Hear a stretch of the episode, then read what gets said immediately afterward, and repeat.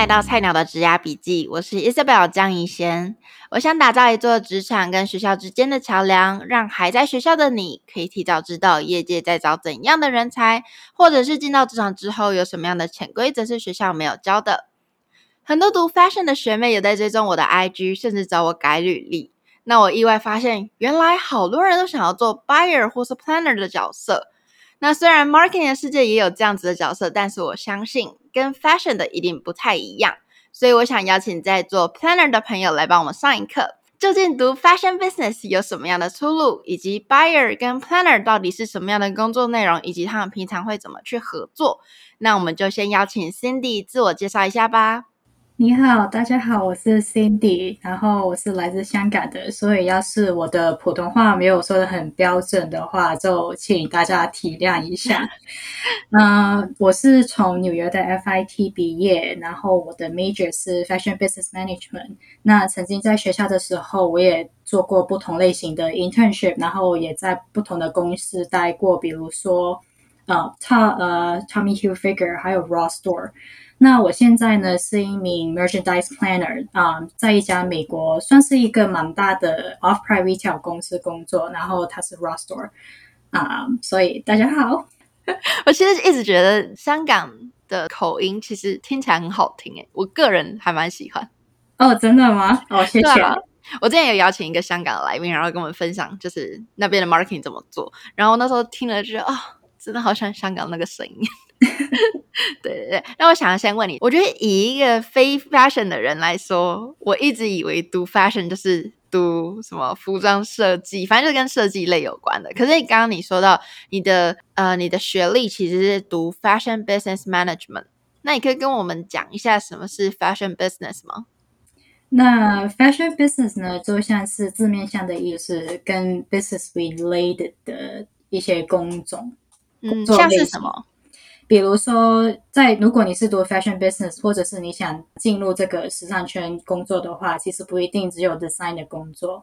那 fashion business 的出路其实有很多，比如像是啊、uh, production 啊，product development 啊，buying and planning，然后还有 PR、brand management、sourcing，或者是、嗯、you know visual merchandising，、嗯、这些都是。在时尚圈，就是如果你是读 business related，或者是你即便没有 business 的 background，只要你是 business 的 background，其实你要进入这些 area 的话，相对来说也会比较简单。哦，是哦，对，所以不用专门是 fashion business，就即便我是读气管系，我可能也可以进来这个行业。没错，啊、呃，很多我身边的同事，其实他们的 major 不一定是 fashion business，他们的 major 很多都是 supply chain management。嗯那可能 supply chain 他们在学校读的时候跟 fashion 也没有任何的联系嘛，嗯，但是 fashion 也是一个 supply chain 的一个东西，所以说他们有那个背景还是可以进来这个行业的。嗯嗯，那你刚刚说了一大堆出路呢，我们可以一个一个来讨论一下。请问 production 是什么意思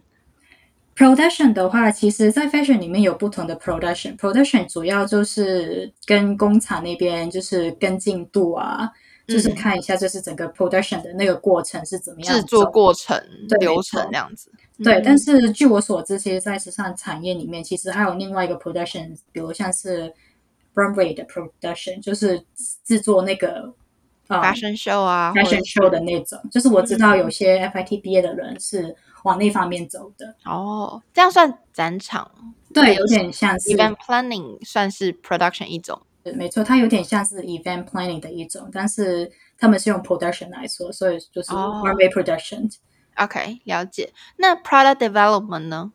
其实 product development 的工作会跟设计有一点点牵扯，但是又不是设计师，就他们是设计，但是又不是设计的一个感觉。那为什么会这样说呢？其实 product development 很主要的工作就是他们要负责很多。TechPad 上面的一个事情，TechPad 是什么呢？TechPad 其实就是我们所见到的衣服，他们其实都需要 Product Development 的人，或者是有有时候是 Assistant Designer，会需要把那个衣服的细节，就是画在电脑上面，就是有点像是 Digital 的一个打版，你跟就是 production 或者是厂商去解释说要怎么去做这个 garment 的时候，其实你需要告诉他们这个衣服要怎么打版啊，然后那个 size 是什么啊，嗯、你需要在这个部分用什么的 stitching 啊，嗯、然后你要用什么样的就是 fabric 啊，那些其实都需要在那个 tap pad，就是那个都是在 tap pad 里面的，所以 product development 有点就像是他们也是在绘画，就是也是在画那个衣服的。东西，但是他们画的是打怎么样打扮啊，或者是怎么样去把那个东西真的是制作起来。那 buying 跟 planning 呢？其实 buying 跟 planning 是一个两个性质上不一样的东西，但是很多人会把 buying and planning 呃混在一起谈。是其实在其实 planning 相对来说是一个比较新的工种，在时尚产业里面。当然，我只能代表在美国的时尚产业，就是在美国的时尚产业近年来或者是近十年来，很多就是 merchandise planner 的角色。但是，其实 merchandise planner 的前身，他们其实就是一个 buyer。就是如果你在时尚产业，如果你是以前是做 buyer 的话，其实。你同时也是一个 planner，你要去管好自己的那个产品的 performance。但是因为现在就很多大的公司，他们的 department 越分越细，就是有个 department 就是叫 planning，merchandise planning，就负责是 analyze 那个 sales 的 performance 啊，然后就定一些 budget，然后让那个 buying team 的人去进行采购。那 buying 顾名思义就是采购买手，那买手主要的工作就是，you know，你需要观察，就是这个 season 有什么。或者是未来的一个 season 有什么的 trend，嗯，你要根据那个 trend 然后进行采购。当然，你采购的时候，你也是要记得，就是自己公司的 target customer 他们是有什么样的 shopping habit，或者是他们以前是喜欢什么的，嗯，就是根据所有这些因素进行采购。嗯所以，像是如果公司没有 planner 的话，基本上这些采购人他们要去自己思考，说做些那些分析啊，像了解自己客户喜欢什么跟不喜欢什么，对，这些都是 buyer 自己做嘛。对，在以前的话，其实 buyer 其实自己也是一个 planner，嗯嗯。但是因为如果你自己也是 planner 的话，相对来说就工作起来会压力比较更大。对，因为你会看着自己的东西没有卖出去，那其实、哦、对对对。其实，在时尚业里面有个很好笑，就是 buyer never wanted to take more down，就是他们从来都不希望他们自己买进来的产品是在打折或者是没有人喜欢的，嗯、所以这时候就需要一个比较理智的角色，就是 planner，就说哦，这个卖不好哦，我们要把我们要打折咯，不然我们公司会亏损哦。对，有道理。那你刚刚也有说到，有一条出路，也就是像公关嘛。像是说，你今天新品上市了，你要怎么去宣传，然后要怎么去发新闻稿，就比较像是公关的角色。或者说，你今天新的这一系列服装出来，你们广告可能涉及一些什么种族的一些议题不恰当，然后赶快出来灭火，这就像是公关的角色，对吧？Exactly，就是这就是跟大家想所知道的公关，就是做那些东西的。嗯、这公关跟我们 marketing 公关类似。那 brand management 呢？其实 brand management 某程度上跟 PR 其实有点相似，但是我知道有些公司会很 specific，想要找一个就是品牌管理的 team。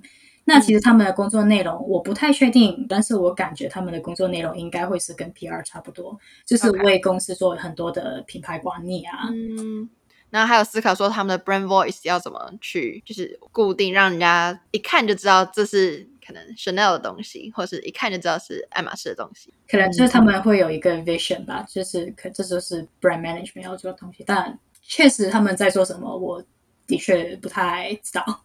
嗯嗯嗯嗯。那你刚刚最后有说到一个 sourcing，sourcing 是什么呢？sourcing 其实就是寻找原材料。就是比如像是现在大家都可能知道有很多 supply chain 的 issue，就大家所知很多东西都是 make in China，但是要是 China 的 labor cost 就是他们上升的话，那我要去怎么找比 China 更低成本的地方去生产我的衣服呢？那就是 sourcing team 的工作。那 sourcing 有时候另外一个工作呢，就是他们比如说有些公司。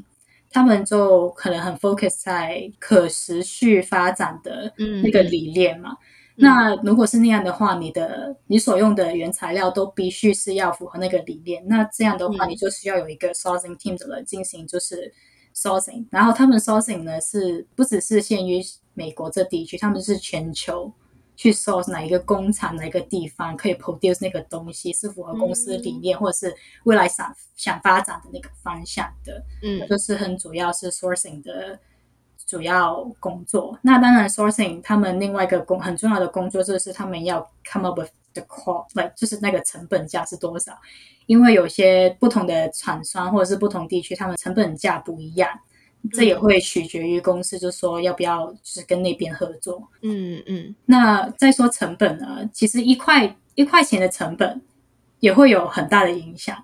就他们有时候说的成本，可能真的是只有一块，就是 one dollar difference，那也是 huge difference。嗯、对，因为这个一块钱会滚到 one million、one billion。对，对，因为一次就生产超多啦，怎么可能就是？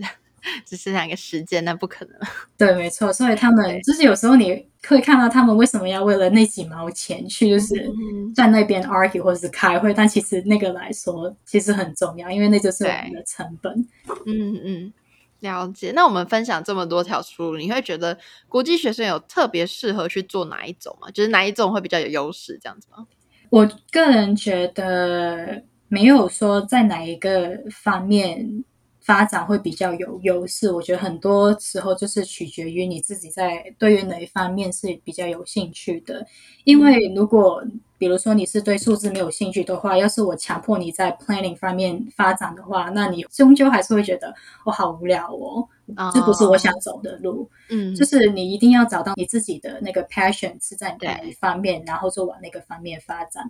当然，有时候可能你进到那个 department，就是进到这个行业，比如说你一开始是做 production 的，但是可能做到一两年以后，觉得哦，这不是我想要走的方向，那你就可以尝试再去找一下哪个方向是你想要再发展的。是，然后可能就是你做了两年以后，就觉得哦，我对 fashion 失去了兴趣。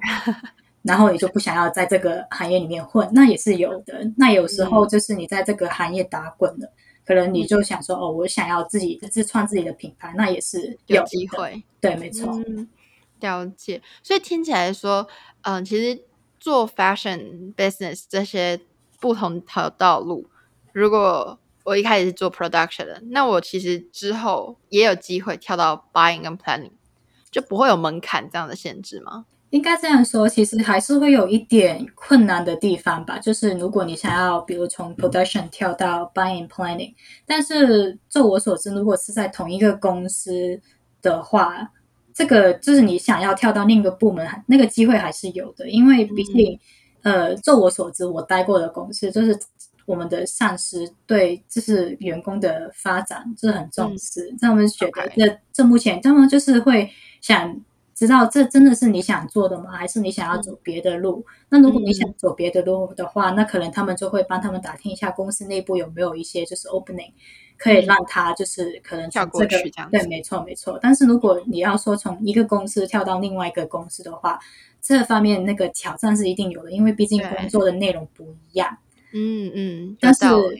要是你是抱着就是学习，就是我就是想要了解这方面在做什么的，就是有那个要想要学习，我要想要去做的心，我觉得很有时候有些公司会看得出，就是渴望嘛，会会愿意 support 你去跳去你想去的地方。你即便你以前的经验可能跟 position 的那个不一样的，他们还是有可能是请，嗯、就是请你去他们公司上班。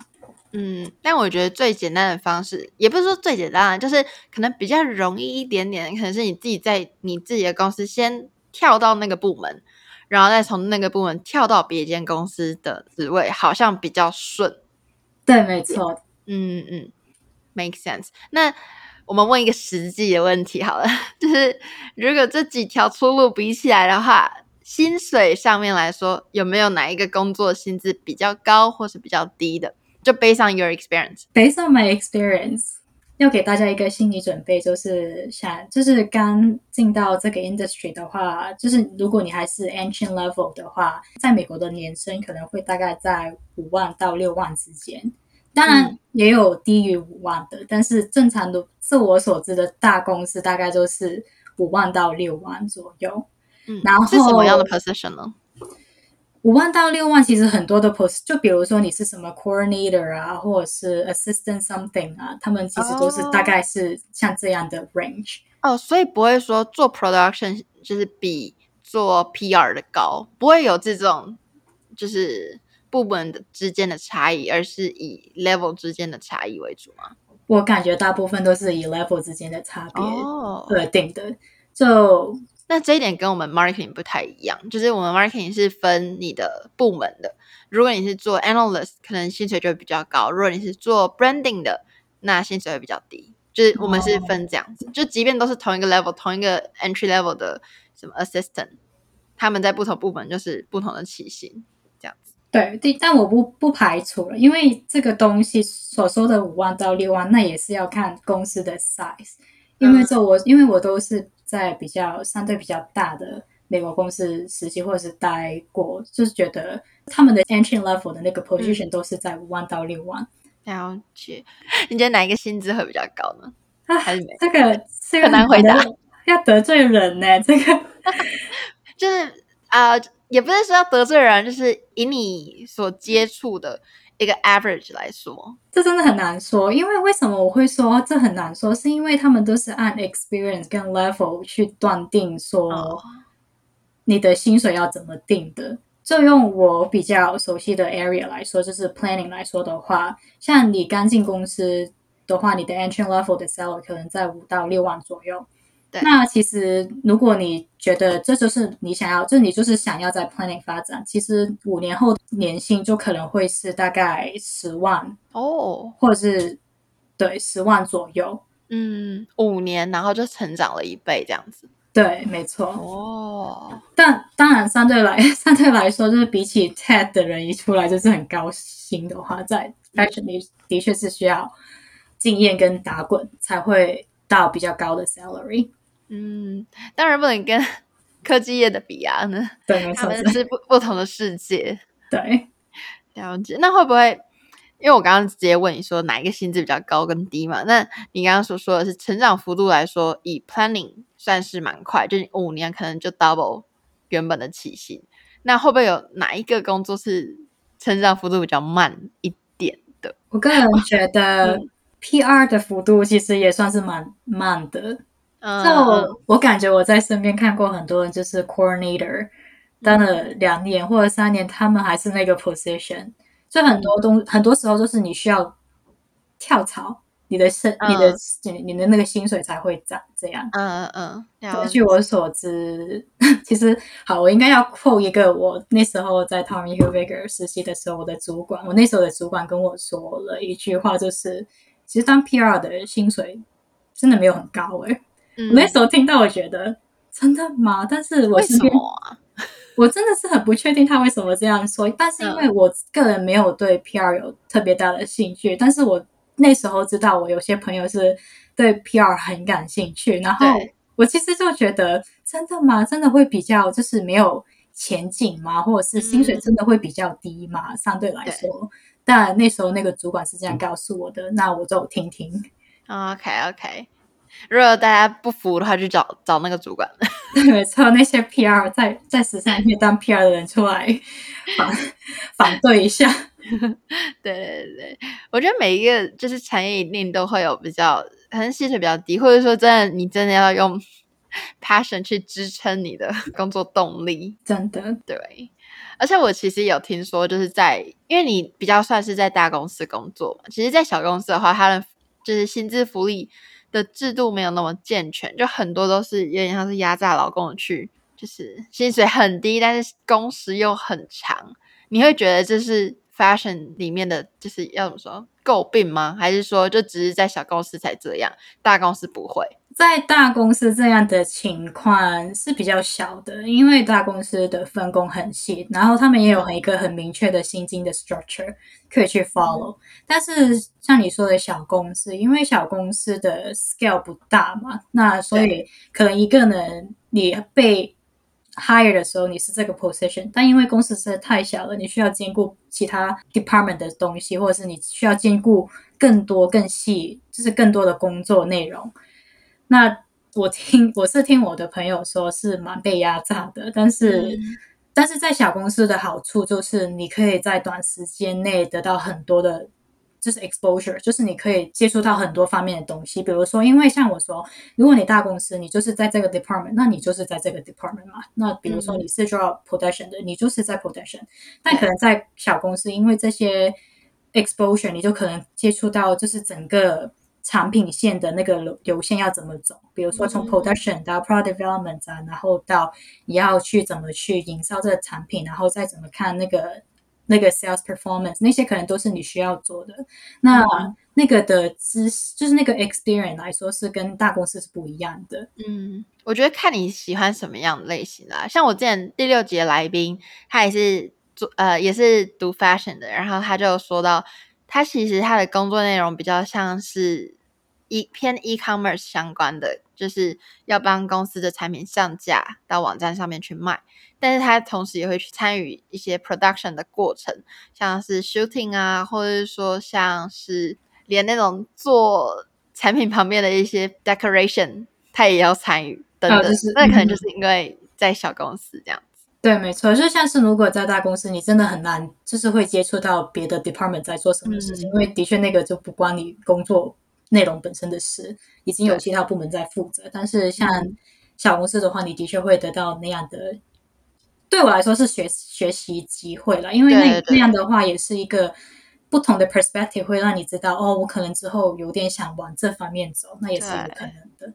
尤其我觉得以新鲜人来说，我觉得不用去排斥说哦，我 FIT 毕业当然要去大公司工作啊，这当然是一个好的事情。但是如果去小公司工作，你同时你可以一次接触到不同的 position，然后啊，因为它是增长见闻那种感觉。因为学校再怎么教，还是不会教到 real 的。每一个工作到底在做什么？你很多时候你真的是深陷其中，你才知道，呃，你喜不喜欢那个工作？对对对对对对，没错。对，Cindy，我想问你，就是我听到很多学妹他们都说他们想当 buyer，为什么这么 specific？为什么是 buyer？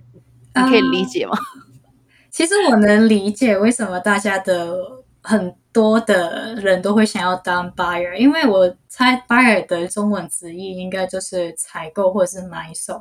那买手顾名思义，你就是采购东西、买买东西嘛。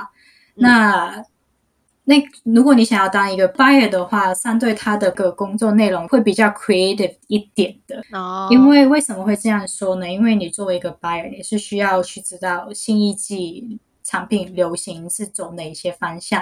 嗯、那同时在当一个 buyer，你也是很需要知道你自己的，就是你自己公司的那个 target customer 是一个怎么样的 profile，然后从而进行采购。就比如说你在 Urban Outfitter 当 buyer 好了，你不会去买一些就是相对来说不是年轻市场的东西，嗯，你会选购一些就是很 trendy、很 popping，就是很 poppy 的东西。对，到公司。但是如果比如说你是像在 Ann Taylor 里面当 buyer 的话，嗯、那他们的客人就像是已经是在 office 上班的上班族，或者是比较就是年龄层比较成熟的一批的话，你不可能会买一些就是像 Teen Top、嗯、就很年轻的那种，你会在 Urban Outfitter 看到的东西。对，所以。这样的话，为什么大家会想当 buyer？因为这有点像是买手，也就是喜欢那个产品。要是它又符合公司，又符合那个 trend 的话，就说好，我来买。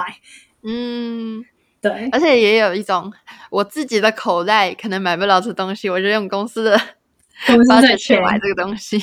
对，没错。嗯嗯嗯。那这么多人想做 buyer，为什么 Cindy 你会想做 planner 呢？其实我后来会走到 planner 的。这条路上面很大的原因是源自于我的 internship，就是因为我有一年的 summer internship，我是在 Ross Stores 里面做的。然后在那时候，应该这样说，在 FIT 学校里面，其实我们很多的课程都是他们会讲比较多关于 buyer 的工作，反而就是没有很 focus 在 planner 的工作。作为一个 planner，我觉得那我很 motivated，是因为我需要既定一个 strategy。嗯，就是产品的 strategy，有时候大家可能会觉得是 buyer 决定的，但其实很多时候是 planner 决定说那个 strategy 应该要怎么走，嗯，然后再给你一个 budget 去 push 那个 strategy。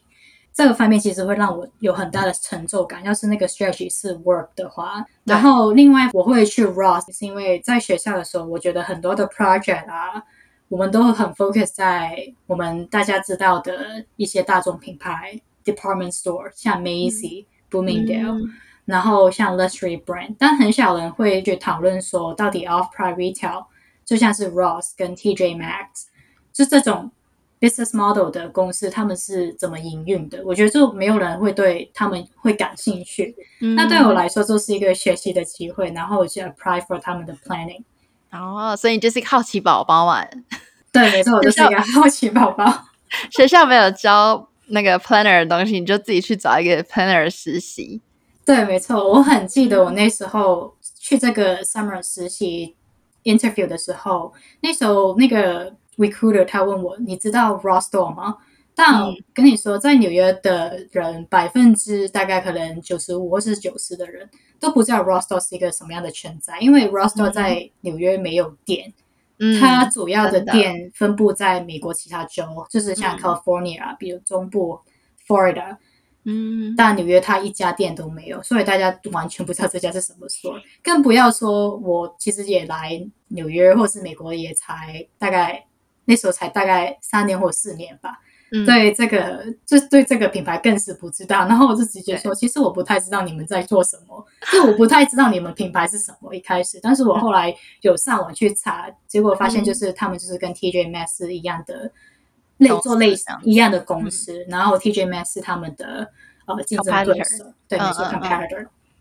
了解。然后就是因为透过那个 internship，我接触到 planning，然后。从而就是觉得 planner 的工作非常的 challenging，嗯，同时我会觉得在我因为我一开始就觉得可能哦这个 internship 就算是打杂那样，就是可能他叫我做什么我就做什么啊，嗯、但是其实这个 internship 的 experience 是非常的 hands on，hands on 的意思就是他真的会教你做那个 entry position，、嗯、就是他们就是那个 entry position 在做什么，你就是做什么，就是 entry level 的 planner 在做什么。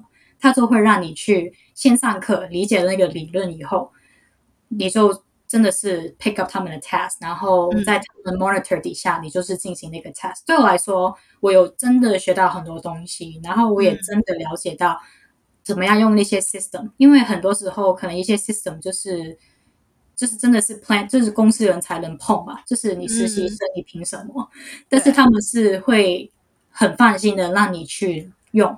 然后可能你遇到不知道或者是不知道怎么做的时候，你就可以问问题。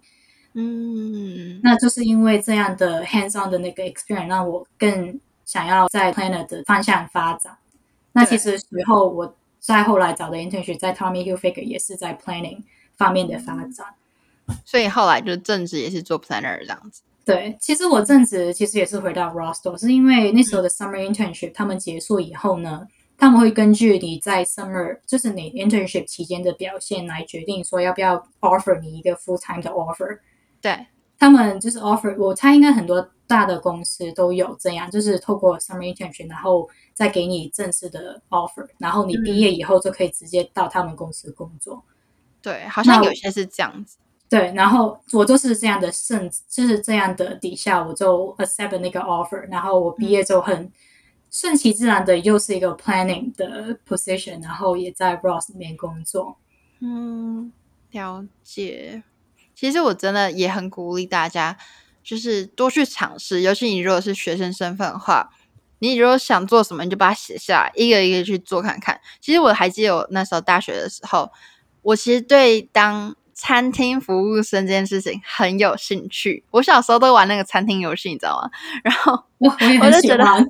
对，然后就觉得我好想当看看，但是我知道我我不会以那个为 full time job，maybe not。但是我就觉得我就是想做看看，然后我就去做了。那的确好玩归好玩，但是没办法以它为正职。但是我觉得就是你去做了，你才可以认知说什么东西是你喜欢，是你未来想要往那个方向走的。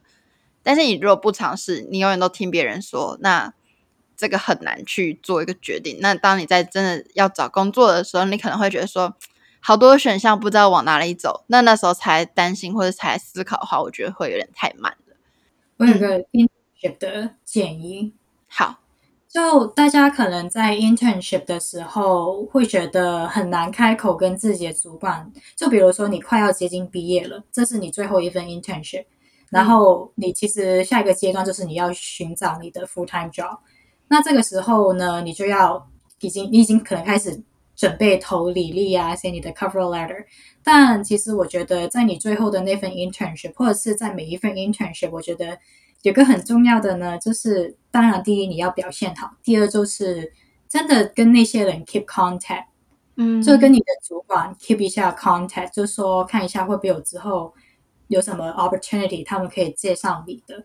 当然，嗯、当然介绍一说到介绍的话，你一定去就是介绍人去一些公司，也是介绍被就是介绍你去的那个人。他也需要 credit，就是他也需要 credibility 吧，所以你一定要 make sure 你在实习的时候真的是抱着一个学习，就是什么都学的心态。对，然后其实到实习结束的时候就维持很好的联络，因为我个人还是有跟一些我的主管，实习的主管还是有联络的。嗯，那有时候我记得我在我最后一份实习的时候。我那时候最后一份实习，我也是在 Tommy Hilfiger 的 e-commerce 那边做 planning，嗯。然后那时候我那个 e-commerce 的那个 planning 的那个 director 就走过来，就问我说：“哦，Cindy，你有找到工作了吗？”啊，其实我那时候已经 accept 了 Ross 那边的 offer，对，但是我又不想跟他说我 accept 了其他公司的 offer，然后我就跟他说：“哦，我现在还在找。”然后呢，他后来就其实跟我说。如果我需要什么样的帮助的话，可以找他。哦，好贴心哦，超级贴心。然后我后来在，我后来就是在 LinkedIn 上面跟他联系。那但是我没有 expect 说他会传我什么 message 啊，我只是说，因为我认识你，然后我就想跟你 connect 发一下。嗯，没错没错。然后，但是他后来很贴心的是会来到，就是他会是在 LinkedIn 上面私私讯我说。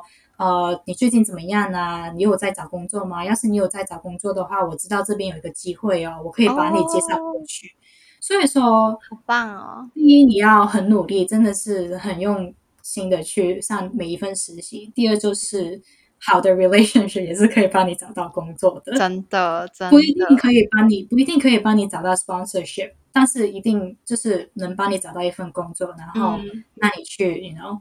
不那么的 planning，就是毕业之后。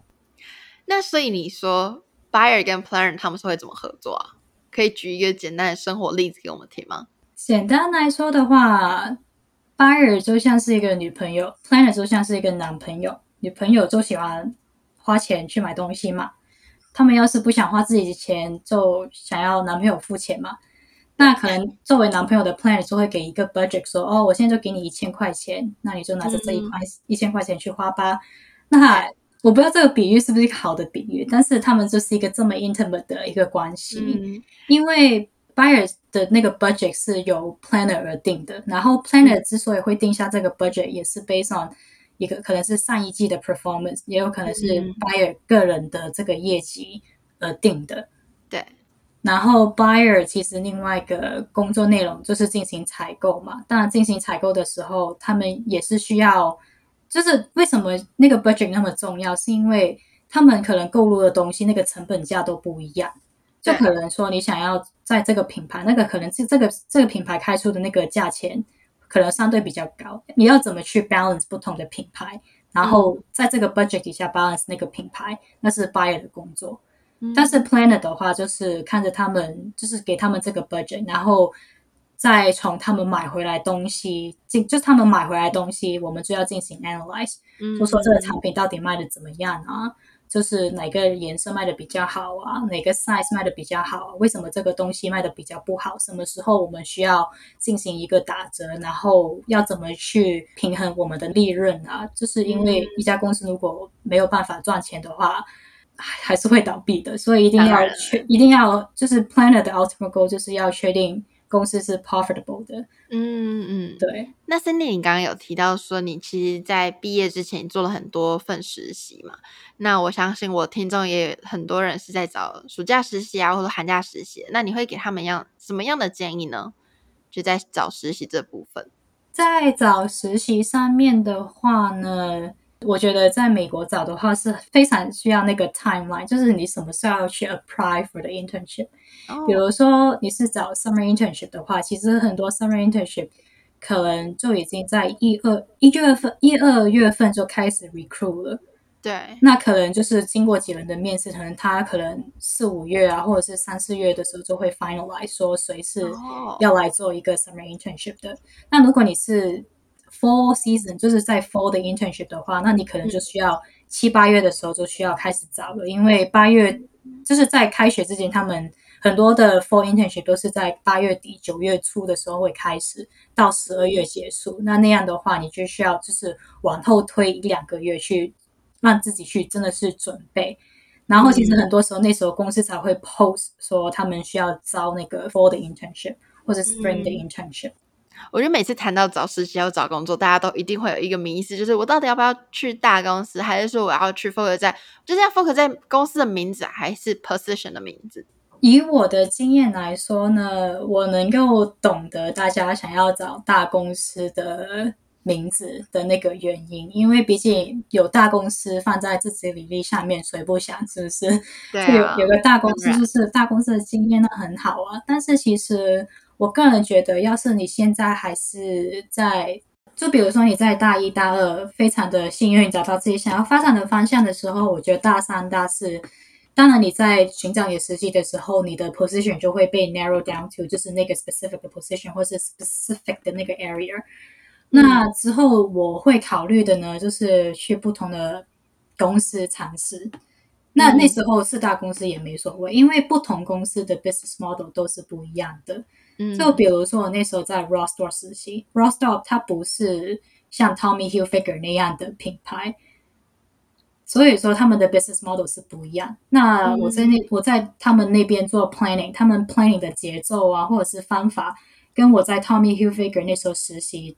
做 planning 的时候做不一样，明明就是同样的工作，为什么就是会有那么不一样的 method 去？就是不同公司就有不同的经营手法嘛。对，那那个东西是一个蛮 amaze 我的东西。嗯、然后其实我在 Tommy Hilfiger 的时候，我有在两个不同的部门当过 planning，我有在他们的 outlet 的那个 planning 部门待过，然后我也有在他们的 e-commerce。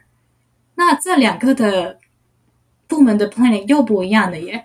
哦，就让我觉得，哦、对，没错，就因为一个是网上的 retailer，一个是有实体店的，那他们的 planning 的手法就不一样。嗯、因为网上的话，它没有实体店，它就只有一个 website，那它只有一个 store。但是你在 outlet 的话，在全北美，他们就可能有超过一百多家。对，那不同店也有不同的 performance 嘛，那这个就可能也是 planner 的一部分，但不是一个 planner 很主要的工作一部分。嗯，但他们的那个 planning 的手法就不一样，他们的 customer 也不一样，因为毕竟 outlet 卖的东西，就是那些 season 没有卖出的东西，都去都会全部被送到 outlet。但是告诉大家一个秘密，其实 outlet team 呢也是有自己的产品 development 的哦，他们也是，因为他们不能让客人觉得哦，我来 outlet 就是看到一些旧的产品，他们还是希望能够针对来 outlet 的这群。就是消费者的那个心态，然后进行一些产品上面的调节。嗯，所以他们还是有他们的一些呃，对吧？你可能有时候会在 Outlet 里面找到一些外面没有卖、外面没有卖的东西，那、嗯、是因为那是 specific 他们要 develop 的产品。哦，原来我觉得那个心态蛮正确，因为人家就会把 Outlet 当做是。国际商品啊，比较便宜啊，等等的。所以其实我觉得，如果针对像比较 pricing sensitive 的人去 develop 一系列的产品，这的确也是一个很不错的 strategy。对，没错。然后他们其实也会根据不同的 trend 说，我们要不要弄一个像这样 pattern 的东西？嗯，就是要有一点点时尚的东西，但是又不是 like 真的很时尚，很时尚。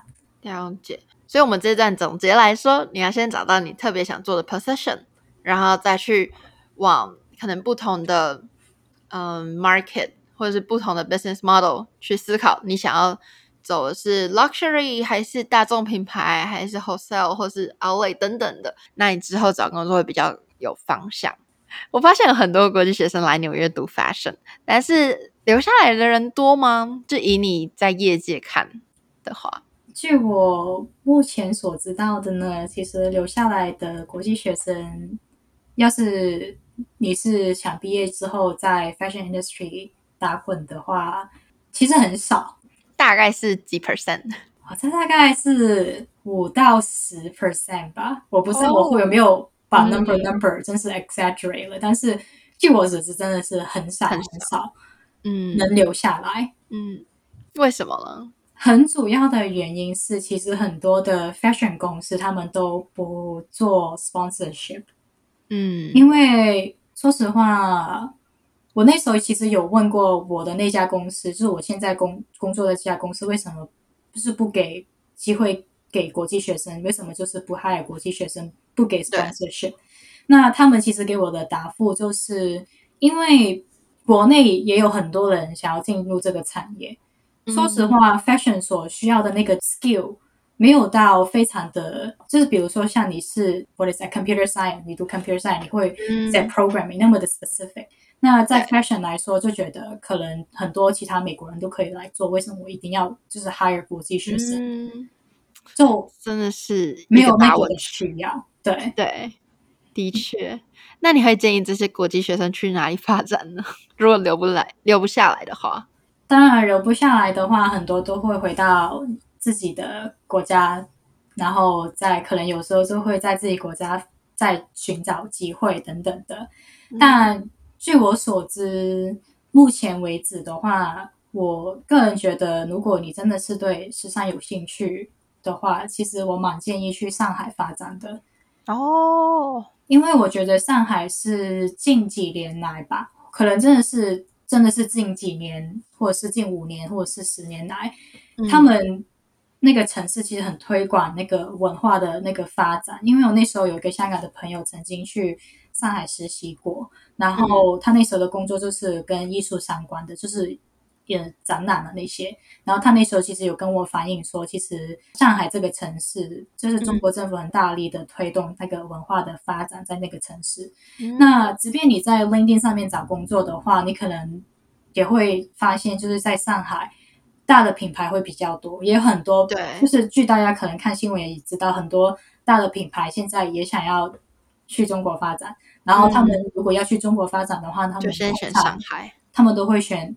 Either like 上海或者是香港，但是香港相对来说地比较小。嗯、当然，上海的话就有种你 you know 大都会对的感觉吗？嗯、就是很多，就是很多人都会在上海 set 他们的那个 office，或者是亚太区的总部。是，而且我觉得相比就是上海的机会的话，台湾是不是就比较小一点点？据我听说，台湾的朋友的说法。的确是蛮小的，嗯，因为我听说台湾很多的时时尚产业，很多很多的职业或者是工作都是 by contract 的，然后约聘这样子。对，没错，可能一年之后你就要就离要离开了等等。嗯，而且很多好像都是比较资深的人，年轻人好像比较少机会可以崭露头角，是这样子吗？我是听说在。magazine 里面都是那些主编跳去一个 magazine 跳来这个 magazine，我不知道是不是真的，uh, 但是可能就是对圈子的人，就是可能本来就已经有很多年的经验，然后他们也不会，嗯、他们就没有离职的话，那就很难有新的人进去。嗯嗯，我觉得这不是在时尚圈这样而已，感觉在很多地方都这样，即便在教育界可能也是这样，所以。嗯这可能是台湾本来就是有这样子的一个现象在。对，但是如果真的是美国没有办法留下来的话，真的我觉得上海发展或者是香港其实也有一点跟 fashion 有关的，但是可能香港跟 fashion 有关的，就是他们的 market 也没有到很大。嗯，可能你在香港会找到一些就是外国的公司，可能但是但是。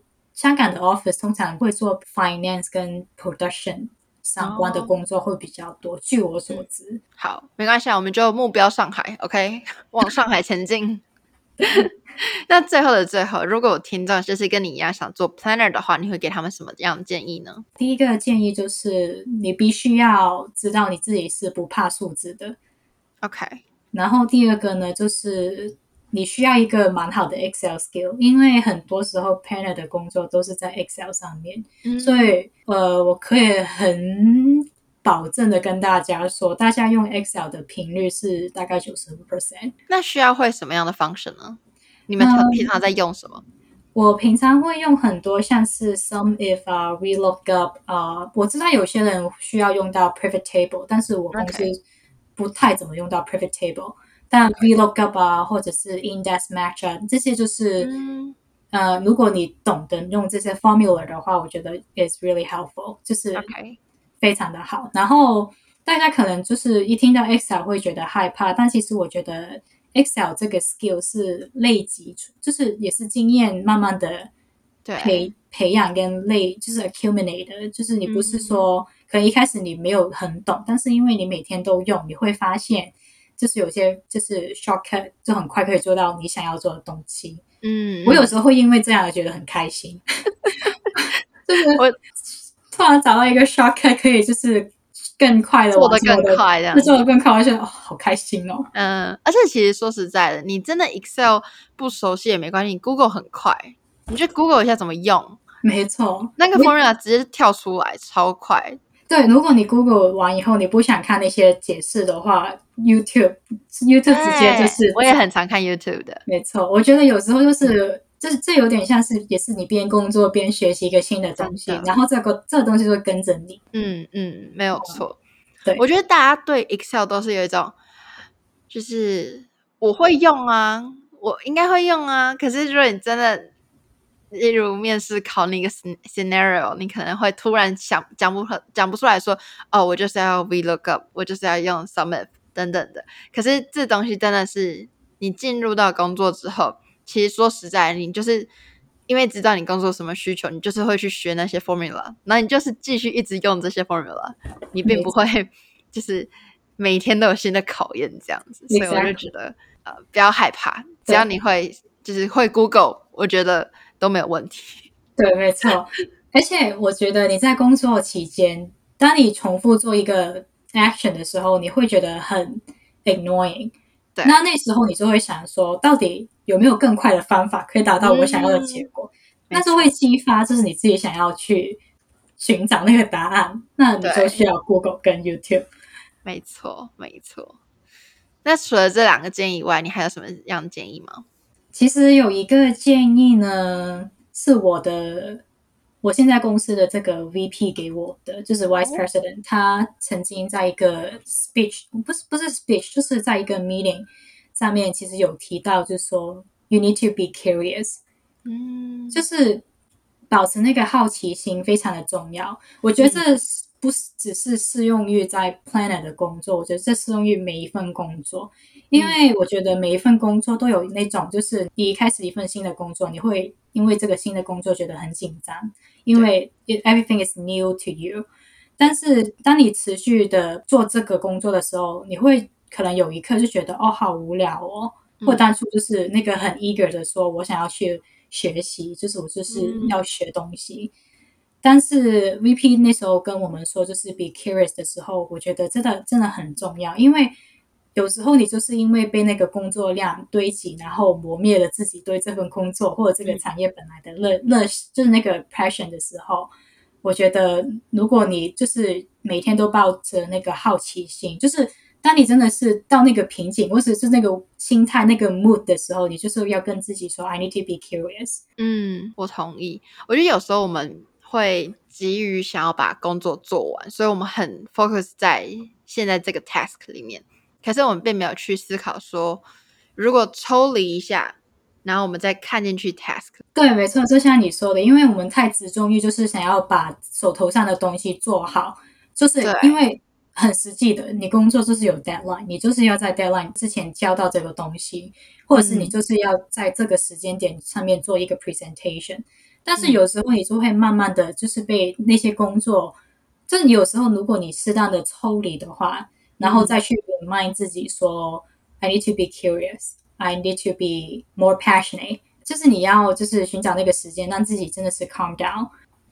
好啦，谢谢 Cindy 今天的分享。其实普通话不是 Cindy 很擅长的语言，呃，但是真的很谢谢他想办法用我们大家听得懂的语言去阐述他的 day to day job。然后真的很谢谢他今天的分享，我自己也学了一课，因为真的很多学弟妹都问我说，buyer 跟 planner 到底差在哪里，应该要怎么去找工作等等的，我其实自己我也分不是很清楚。然后真的很谢谢 Cindy 愿意来跟我们分享他的故事。真的不客气，非常的荣幸能在这节目上面分享我自己个人的经验。那如果我们有学妹就是想要问你找工作问题，可不可以就是跟你联络呢？可以啊，欢迎联络。好，那我会把 Cindy 的就是联络资讯放在资讯栏里面。那大家有兴趣的话，可以去找 Cindy Coffee Chat，他是真的找了很多实习，然后有很多的工作经验可以跟大家分享。你们一定要把握这个资源。对，关于面试的问题也可以问。对对对对对，好啦，我们就谢谢 Cindy，那我们就下次见啦，拜拜。